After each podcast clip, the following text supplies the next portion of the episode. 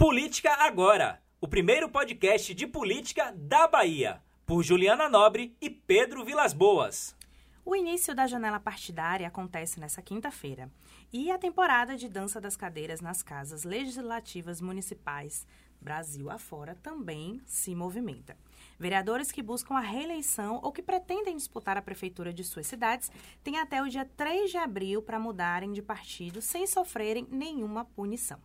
Esse é o assunto de hoje do nosso Política Agora. Eu estou aqui com Pedro Vilas Boas. Tudo bem, Pedro? Tudo certo, Juliano. Olá, ouvintes. E para falar sobre isso, né, Pedro, nós trouxemos aqui Jaime Barreiros, que é analista judiciário do TRE e professor da UFBA também, que vai contar para a gente é, quais as mudanças efetivas, né, a partir de outubro desse ano. E eu te pergunto, Jaime, tudo bem? Seja bem-vindo, primeiramente, aqui no Política Agora do BNews. Obrigado pelo convite, Juliana, Pedro. É um prazer estar aqui com vocês e com os ouvintes do BNews. Então, Jaime, é, em relação a essas mudanças, né, para essa eleição municipal, o que, que efetivamente a gente já pode contar com isso? Bom, a mudança mais impactante não veio nem da reforma do ano passado, veio da reforma de 2017, que é o fim das coligações eleitorais nas eleições para vereador. O que é que significa isso? Até as últimas eleições, inclusive nas últimas eleições de deputado, os partidos se reuniam, muitas vezes formando um, um bloco, não é uma coligação, como se fosse um partido só, e disputavam em conjunto, como uma força única, não é? as eleições parlamentares. Isso não será mais possível. E isso vai gerar um grande impacto nas eleições, porque cada partido vai ter que concorrer sozinho. É verdade que as coligações continuarão a existir nas eleições para prefeito e vereador. Você vai continuar tendo um candidato a prefeito de um partido e um vice de outro. Mas para vereador, que é o mais impactante, vai ser cada partido por si e isso vai impactar realmente porque os partidos pequenos vão ter mais dificuldade de eleger candidatos. Porque a eleição para vereador é muito peculiar, não é? Não ganha necessariamente o candidato mais votado. Depende do quociente eleitoral, que daqui a pouco a gente vai falar sobre isso, não é? Depende da divisão das cadeiras proporcionalmente à votação de cada partido.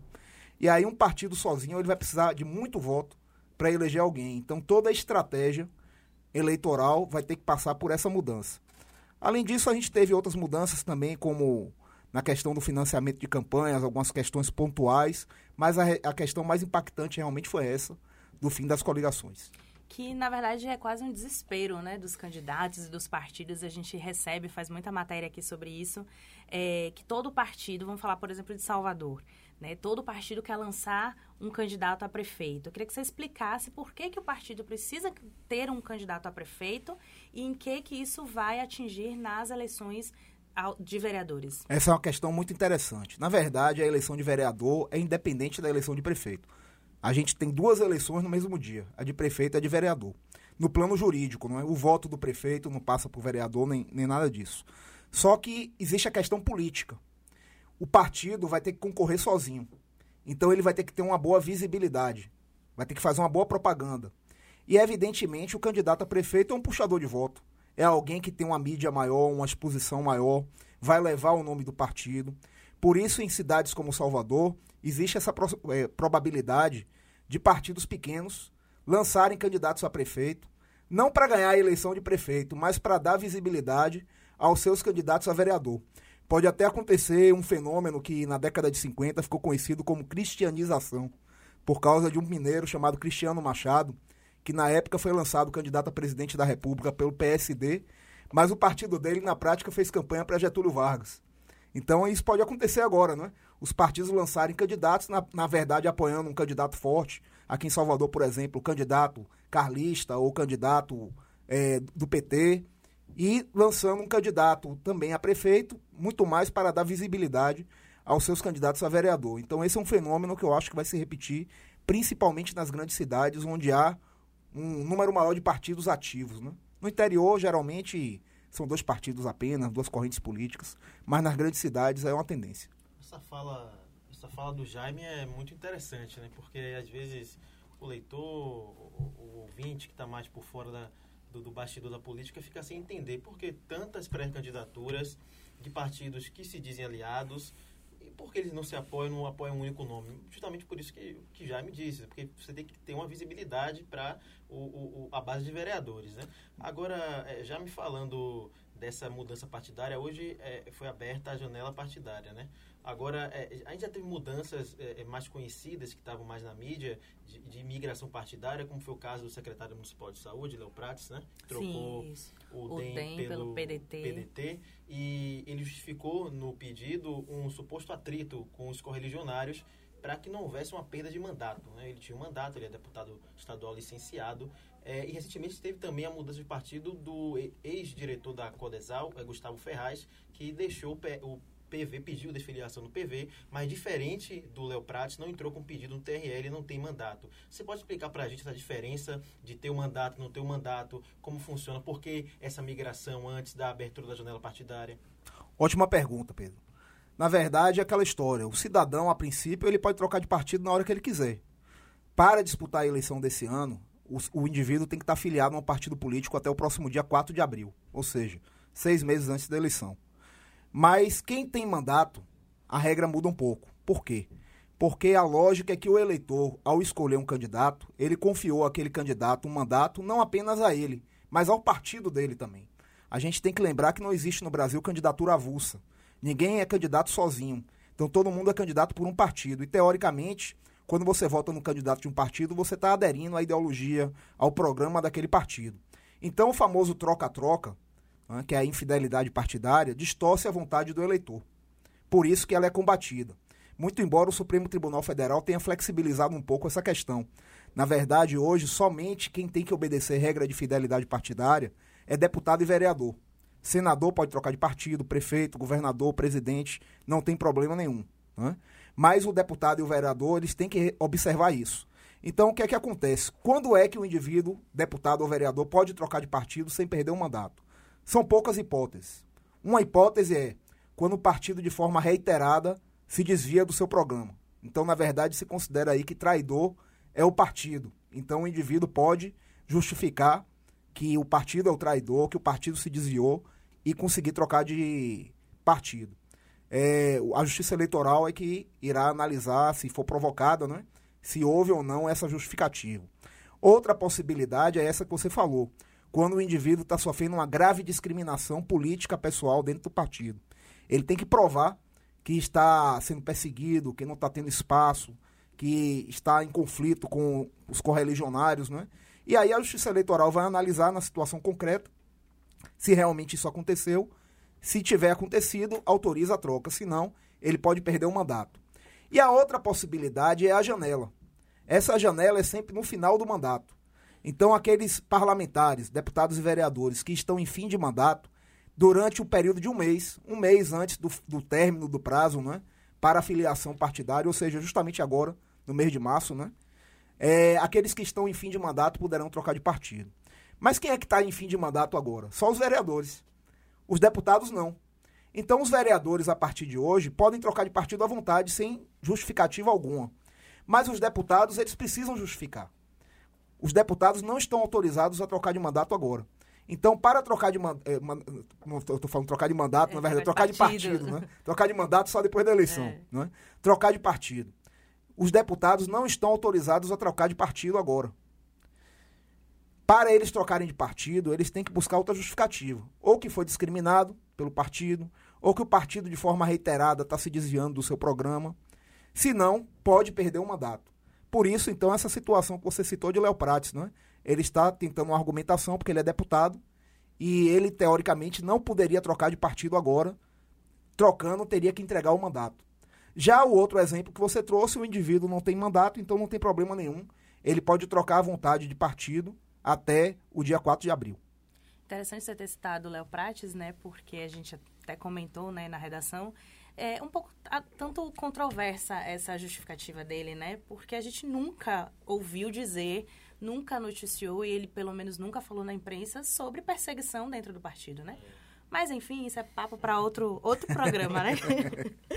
Jaime, em relação às propagandas eleitorais, é, haveria, haverá alguma mudança nesse sentido? A gente estava comentando aqui sobre o cabeça de chapa, né? O, quem, quem vai puxar a chapa, o partido para a prefeitura e por isso é, é, acaba ajudando a chapa de vereadores. Você acredita que pode haver alguma mudança na, na propaganda partidária? Esses candidatos podem falar, né, puxar os votos para os vereadores ou continua do mesmo jeito? Bom, a legislação não mudou no que se refere a esse assunto, né? Nós não tivemos novidades para esse ano. Evidentemente que os candidatos a prefeito estarão ali tentando também, falando da sua própria candidatura, mas com o objetivo maior também de vote nos vereadores do nosso partido. Né? Por isso a ideia de lançar um grande número de candidatos a prefeito para poder realmente fazer a propaganda da chapa partidária.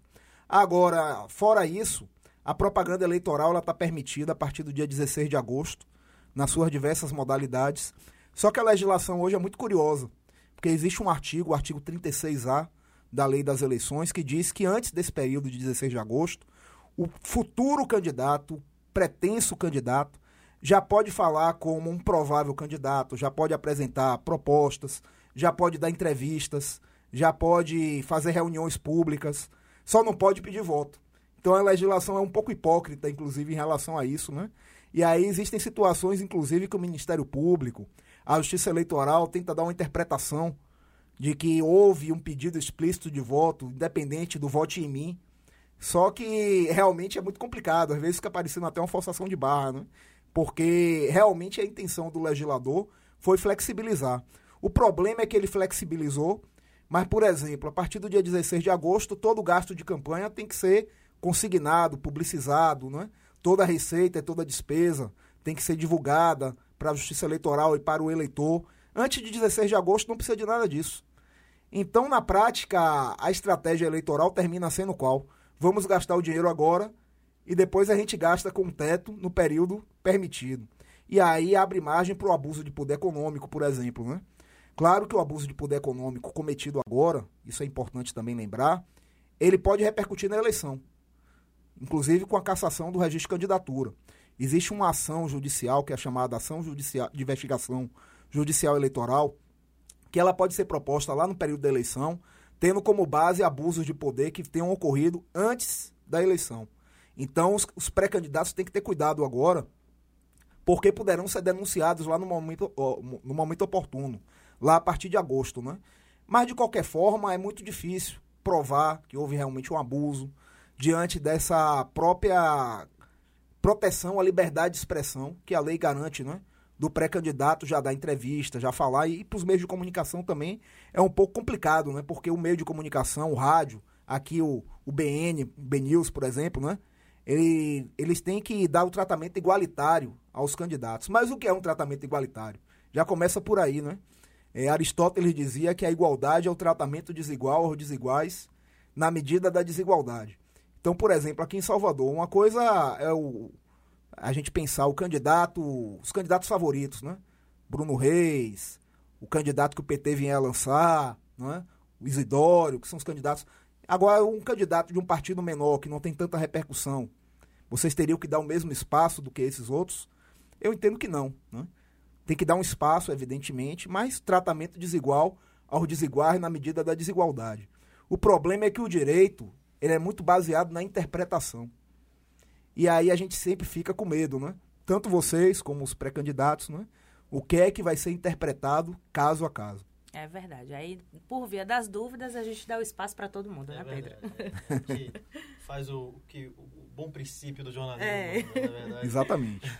É, o senhor falou de gasto. Qual a avaliação do senhor sobre essa mudança de não poder haver essa doação de empresas privadas, por exemplo, para os candidatos? É, na sua avaliação, teve a melhora, teve um benefício? Foi um- uma evolução da justiça eleitoral nesse sentido? E já que a gente está falando de gasto, emendar com a segunda pergunta sobre impulsionamento de campanha. Antes de a gente gravar, a gente estava comentando sobre um caso que hoje, 5 de março, o Tribunal Superior Eleitoral estava julgando um caso que foi suspenso é, a sessão foi suspensa, é, acho que em São Paulo, que o candidato teria impulsionado uma publicação dele na rede, em uma rede social e nas palavras-chave de busca ele colocou o nome do adversário. Então, quando ah, um eleitor do adversário pesquisava sobre ele, acabava achando justamente a oposição, por exemplo, acabava o beneficiando.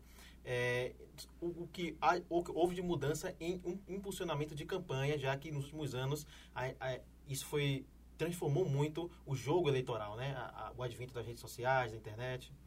Bom, em relação a essa questão do, do impulsionamento de campanhas, é bem interessante, porque hoje, eh, já desde a eleição de 2018, né, já se permite que seja feito o impulsionamento pago na internet. Porque, a princípio, a propaganda na internet tem que ser gratuita. Só que a gente sabe que a internet está revolucionando o processo eleitoral, não só no Brasil. Né? A eleição de Jair Bolsonaro, por exemplo, se, de, se deveu muito à internet, mas não foi apenas aqui, no, no mundo inteiro. Né? A gente na Itália, por exemplo, teve o movimento Cinco Estrelas, que foi um movimento que surgiu do nada, capitaneado por um humorista e por um técnico de computação, que terminou manipulando os chamados algoritmos, né? Aquela história, você entra no Facebook, entra no Instagram, é, na verdade ali todas as suas preferências estão sendo captadas, né? Exatamente, cria-se a bolha e a, a, publicidade já é direcionada para essas bolhas. Então você começa a receber informações verdadeiras e falsas acerca daquilo, daquele candidato, daquela bolha a qual você pertence, né? Então, realmente, esse tipo de situação pode configurar um abuso de poder político que possa vir a levar, inclusive, o candidato a perder o seu mandato, se vier a ser eleito, perder o seu registro de candidatura. Mas é muito complicado porque não existem regras muito claras ainda em relação a isso. Né? Essa ideia mesmo que você trouxe aí, que o, desse julgamento, né? o, o indivíduo colocar o nome do adversário para impulsionar o próprio, a própria é, propaganda, isso não está previsto em lei. Né? Então ele, na verdade, foi na brecha da lei. É aquela história, é, os advogados e os publicitários estão aí para descobrir as brechas que a legislação é, estabelece, né? o advogado para a brecha da legislação o publicitário para trabalhar a partir dessa brecha e conseguir os votos. Então estamos diante de um cenário novo, que ainda já não é mais tão novo como o de 2018, né? Porque já passou dois anos aí, mas o mundo inteiro ainda está tentando lidar com essa questão. Eu lembro que na última eleição, o presidente do TSE, o ministro Luiz Fux, disse que o TSE ia acabar com a fake news. Na verdade, foi muito mais uma força de expressão, né? Porque ia acabar com a mentira. Foi, fake né? foi a fake news. Foi a grande fake news, na verdade. Né? Eu lembro de assistir uma palestra com o senhor, inclusive. Nessa Exatamente, eu fiz essa crítica. Perfeito. A gente, a gente criticou isso, né? Porque não tem como acabar com a mentira. A mentira sempre existiu. O que temos de novo é a forma de propagação dessa mentira. As redes sociais. E realmente hoje é um grande desafio para a Justiça Eleitoral lidar com, essa, com esse tipo de questão, né? Você tinha feito uma outra pergunta que eu terminei é, esquecendo. Sim, na sua avaliação... Ah, do, do financiamento, né? Pronto, eu lembrei aqui agora. Bom, qual é a minha, minha opinião sobre o financiamento, o fim do financiamento empresarial? Eu acho que foi um grande erro. Muita gente defende, diz que foi bom para dar igualdade, acabar com a corrupção. Eu acho que não acaba com a corrupção, porque o Caixa 2 continua existindo, né? Claro que a Justiça Eleitoral trabalha para combatê-lo, mas, por exemplo, fraude de licitação, promessas de fraude, de acordos com chavos, isso continua acontecendo independentemente da, do, do, do investimento né, que se fazia numa campanha eleitoral, e era um investimento realmente, né? As empresas doavam para vários candidatos, quem ganhasse tinha aquele compromisso. Mas, independente disso, o compromisso continua? Em muitas situações. Aí é uma questão criminal, inclusive, de se investigar. Por outro lado, o fim do financiamento empresarial criou um vácuo, criou um vazio. Quem vai financiar as eleições? E aí qual foi a solução? O legislador, não existe vácuo de poder, não, não existe vazio de poder. O legislador estabeleceu uma solução. Vamos estabelecer um financiamento público. E aí criaram o chamado Fundo Especial de Financiamento de Campanhas. Em resumo, desde a eleição passada, quase 3 bilhões de reais são destinados a campanhas eleitorais, dinheiro público, que podia ser investido em outra coisa. Né? 3 bilhões de reais, para quem está nos ouvindo aqui, equivale a três arenas Fonte Novas. Então é muito dinheiro todo ano. E mais, esse dinheiro é distribuído para os, os diretórios nacionais dos partidos políticos. Então o Diretório Nacional do Partido Político recebe o dinheiro e ele determina como esse dinheiro vai ser distribuído regionalmente. Numa campanha como essa, de eleição municipal, onde nós temos 5.570 municípios, tem município aí que os partidos não vão receber praticamente nada. O partido lá em Brasília, na sua sede, ou em outro lugar do Brasil, que não necessariamente Brasília, vai avaliar, vai dizer: esse candidato aqui não tem muita chance de ganhar, então não vai receber dinheiro nenhum. E a, a candidatura vai se basear em quê? Então não tem Hã? nenhum critério? Não, o critério é o partido que define. Como, vai ser distribuído internamente. Para candidaturas femininas, né? É, tem um, é, exatamente, bem lembrado. Coloca, né? 30% do dinheiro tem que ser para candidaturas femininas, que é também um, é, uma outra questão interessante, não é? Mas já 30% de um valor que foi determinado pelo partido. É, na verdade, determinado pela lei, conforme a representatividade de cada partido. Ah. Então, os partidos maiores recebem mais dinheiro, uhum. aqueles que têm mais deputado têm mais voto, né? Os, que, os menores recebem menos, mas todos recebem. E aí, 30% do dinheiro recebido deve ser destinado a candidaturas femininas. Mas também ainda não está muito consolidada a forma como esse dinheiro vai ser distribuído entre essas candidaturas pode ser dado para uma mulher só, por exemplo. Às vezes se destina o dinheiro a uma mulher que é candidata a vice-prefeita, que na verdade está ali mais para cumprir tabela, não é? Porque o candidato efetivo é o outro, né? E se negligencia o, o financiamento de campanhas de vereadoras, né, de candidatas a vereador.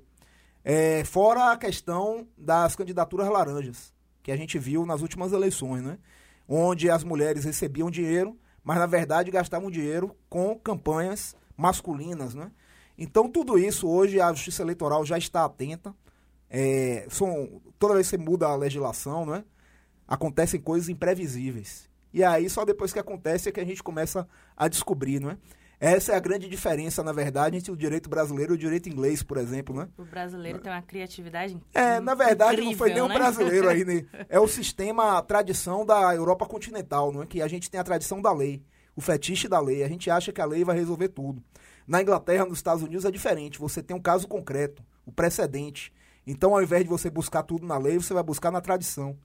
Mas quando você busca tudo na lei e acha que a lei resolve tudo, alguma coisa nova aparece. Alguma coisa que não foi pensada termina acontecendo. Então as candidaturas laranja foi um efeito colateral que ninguém imaginou que ia acontecer. Mas a Justiça Eleitoral já está atenta. E, inclusive, é importante observar o seguinte: é, caso os partidos não obedeçam a cota de 30% de candidatas femininas na eleição para vereador, cai a chapa inteira. E aí a Justiça Eleitoral vem evoluindo na sua jurisprudência para entender que não basta colocar 30% de mulheres candidatas. É necessário que essas, candidat essas candidaturas sejam candidaturas verdadeiras e não meras candidaturas laranjas. Né? Então, por exemplo, se você coloca uma mulher na chapa para cumprir os 30%, a mulher não tem nenhum voto, nem ela própria vota nela, não recebe dinheiro nenhum, ou recebe um monte de dinheiro, que é o problema, né? Recebe um monte de dinheiro e não gasta nada evidentemente está gastando, esse dinheiro está sendo desviado. Esse tipo de fraude hoje pode acarretar a anulação de toda a chapa, inclusive com a perda de mandatos de vereadores que venham a ser eleitos por chapas fraudulentas desse tipo.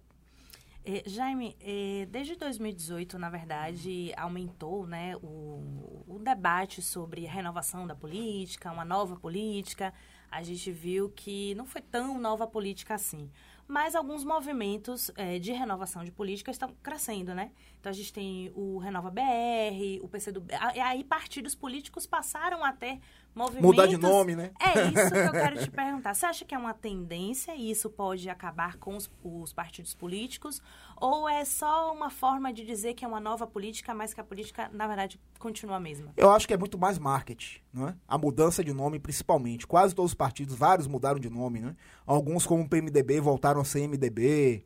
Outros de Partido Republicano Brasileiro virou Republicanos, né? Mudou os nomes, né?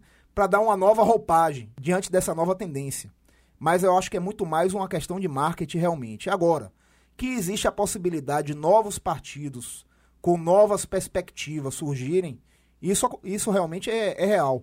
Na Europa, a gente viveu esse movimento recentemente.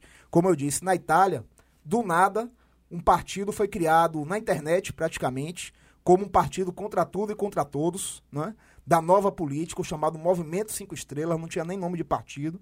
E, de repente, esse partido conseguiu se tornar o maior da Itália, né? elegendo, inclusive, é, como principal nome, um humorista que tinha aquele papel, na verdade, de brincar com tudo, criticar tudo, né? E ele terminou sendo o capitão dessa nova nova política italiana, né? Que de nova realmente não tinha nada.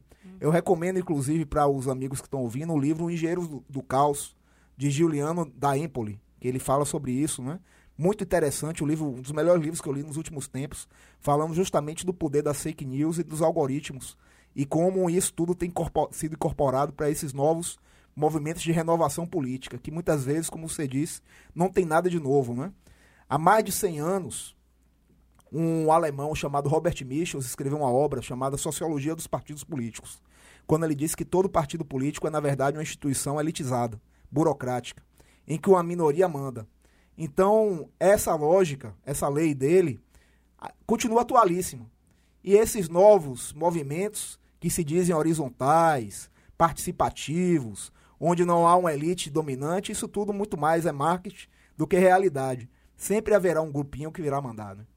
Aqui no Brasil, por exemplo, foi o MBL também, né? Que aí elegeu, por exemplo, Fernando Holliday, é, Arthur Duval, é, Mamãe Falei, né? Que é um Sim. youtuber. Só que eles precisaram de um partido político, né? Precisaram de um partido, exatamente. Para poder entrar. Porque aqui no Brasil não existe candidatura avulsa, né? É. Então a tendência... E os movimentos sociais também não podem... É... é, exato. Só se eles virarem partidos, né? Sim. Então há uma tendência de alguns desses movimentos se tornarem partidos ou uma tendência nova, né? Deles se infiltrarem em vários partidos, lançando, na verdade, bancadas suprapartidárias. Hum. Isso a gente observou, né? Às vezes um mesmo movimento tem células em vários partidos políticos, até de vieses ideológicos teoricamente diferentes. Como a gente já tinha bancada ruralista, etc., hoje você tem a bancada desses novos movimentos. Né? Então é uma nova tendência dentro da, da, dessa realidade. A gente tem que observar que temos hoje um mundo onde a internet tem um poder muito grande. Estamos nos adaptando ainda. E numa democracia ampla, participativa e com a internet onde todo mundo fala, a tendência realmente é que haja uma renovação, mas mantendo vícios antigos. Só para a gente finalizar, infelizmente, que a gente já está acabando a nossa entrevista, muito boa, por sinal, bem esclarecedora. Muito obrigado. Queria que você pontuasse como é que você acha que vai ser essa eleição de 2020. Se você considera que vai ter algo diferen diferente ou deve transcorrer como em 2018? Bom, acho que o grande elemento de diferença realmente que a gente vai ter que observar é o fim das coligações para vereadores, né? Esse, essa é a mudança que vai trazer o maior impacto, porque é possível que alguns partidos menores não consigam eleger tantos vereadores como antigamente e outros partidos maiores concentrem mais votos, porque já tem mais nome, já tem mais condição de conseguir uma quantidade de votos maior, né? E a gente tem que lembrar o seguinte: é, quando você vota um candidato a vereador, você não vota apenas no candidato, você vota no partido porque as vagas em disputa são divididas proporcionalmente conforme os votos que cada partido conseguiu. Então antes era a coligação, hoje é o partido. Mas, por exemplo, se uma cidade tem 10 vereadores, um partido para conseguir eleger um vereador vai precisar de 10% dos votos válidos. Então todos os candidatos daquele partido somados vão ter que conseguir pelo menos 10% do total de votos para eleger um deles, o mais votado dentro do partido. Então, antes, às vezes, um partido, um, o sujeito era candidato por um partido pequeno, mas esse partido estava coligado com um partido grande e ele conseguia, com a votação mediana, se eleger. Agora ele vai ter que ser um campeão de votos. Ou o partido consegue outros candidatos também viáveis, não apenas um, ou então dificilmente vai conseguir eleger um vereador. Observem que até partidos grandes na última eleição, como o PMDB aqui na Bahia, o PMDB não se coligou com ninguém, então é um retrato bem interessante, né? Não elegeu nenhum deputado federal, embora Lúcio Vieira Lima tenha sido bem votado, mas não ganhou. A, aquela realidade que o PMDB vivenciou na eleição de 2018 para deputado federal na Bahia, todos os partidos vão vivenciar agora. Todo mundo vai ter que ter uma votação boa. Ou então não vai conseguir eleger ninguém. Lembrando que a maioria dos municípios tem nove vereadores. Então 11% dos votos válidos o partido vai ter que conseguir. Só um último recado, né, que a gente não pode esquecer. Voto branco e voto nulo vai para a lata do lixo, viu, pessoal? Então não adianta votar branco, não adianta votar nulo, porque se, por exemplo, tivermos um único candidato a prefeito em uma cidade e esse candidato só tiver um voto, ele está eleito com 100% dos votos válidos. Então, essa história de que voto branco, voto nulo, anula eleição, é fake news. É fake news. Jaime, é, só o último questionamento mesmo. O coeficiente daqui de Salvador fica em média de quantos mil votos? Bom, essa é uma pergunta interessante. Como é que a gente calcula isso? Na verdade, para a gente saber qual é o, co o quociente eleitoral, a gente tem que pegar o total de votos válidos e dividir pelo número de cadeiras em disputa. Então eu, eu tenho um cálculo médio de projeção que é o seguinte: pegue o total de número de eleitores da cidade, aqui em Salvador, 2 milhões de eleitores, e reduz a 30%. Por que, que eu digo 30%? Porque essa é a média histórica de pessoas que votam branco, nulo ou deixam de votar. Pode variar de um lugar para outro. Tem lugar que a abstenção é maior, tem lugar que é menor, mas em média 30%. Então, se a gente dividir 2 milhões tirar 30%, fica 1 milhão e 400 mil votos. Quantos são os vereadores de Salvador? 43. Então, a gente divide aí 1 milhão e 400 mil por 43, vai dar mais ou menos aí uns 33, 34 mil votos. Então, um partido político, para eleger uma pessoa, vai ter que ter 34 mil votos. Mais ou menos aqui em Salvador.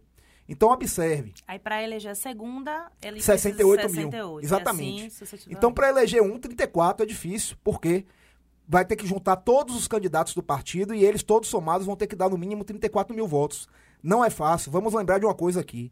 A vereadora mais votada da história de Salvador foi a Eliana Kertz, em 1982, se não me engano, com 90 mil votos. Né? Foi, foi uma, uma coisa surpreendente, não é? Dificilmente um candidato sozinho consegue uma votação tão grande. Então, ou o partido consegue um candidato que vai ser o vencedor, né? aquele que vai ser o cabeça de chapa da, da, da chapa de vereadores, e mais uns dois ou três ou quatro candidatos razoáveis, que tem uma votação aí de uns 4, 5 mil votos, para conseguir eleger um vereador. Ou então, se o partido ele, é, apostar só no nome e o resto tudo for candidato com baixa votação, não vai eleger essa pessoa. Gente, em 2016, Carlos Muniz foi o mais votado, teve 16 mil votos. 16 mil votos, né? Eu não lembrava desse dado.